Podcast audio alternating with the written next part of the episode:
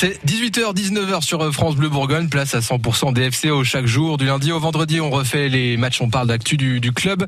On lit aussi et surtout ce qui, se dit pardon, sur les réseaux sociaux. Et petite pépite hier, Caroline Paul était en compagnie d'Alex Maureen, de Jean-Charles Denré et d'Antoine Araki.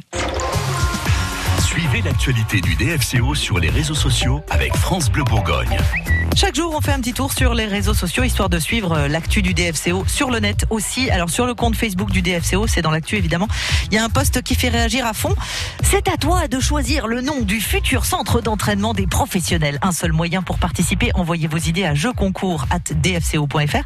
La meilleure proposition retenue verra son auteur recevoir un équipement complet de la saison 2021-2022, une visite du centre d'entraînement et la possibilité d'assister au premier entraînement de la saison. Évidemment, les idées fusent, vous vous en doutez.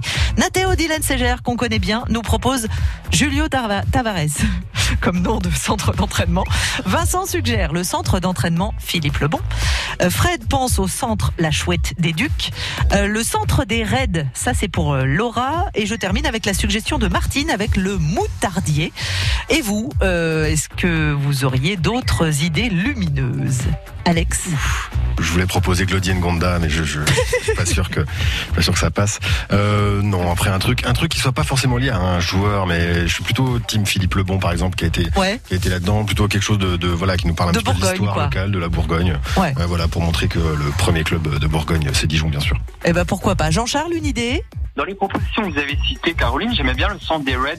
Ça, ça, donne un petit côté british, un petit côté Liverpool. Moi, je, moi, j'aimais bien, mais bon. Après, oui, je suis plutôt d'accord avec Alexis. Je pense que quelque chose qui fait plus référence à ou à la ville de Dijon ou à la Bourgogne dans sa globalité, c'est peut-être mieux qu'un nom de joueur. Est-ce que vous, vous auriez des, ouais, des propositions mis, euh, Le centre Kir ou quelque chose comme ça, un personnage un peu historique de la région, quelque chose qui a, qui a de contemporain qui a fait pour la ville. Euh, si Yves Jamais meurt cette année, centre Yves Jamais, euh, voilà, un truc qui fait un peu briller quoi. Bon, voilà des petites idées. Merci à vous. 100% DFCO, 18h-19h, tous les soirs sur France Bleu Bourgogne. Et prochain rendez-vous DFCO, donc ce soir dès 18h avec toujours Caroline aux commandes.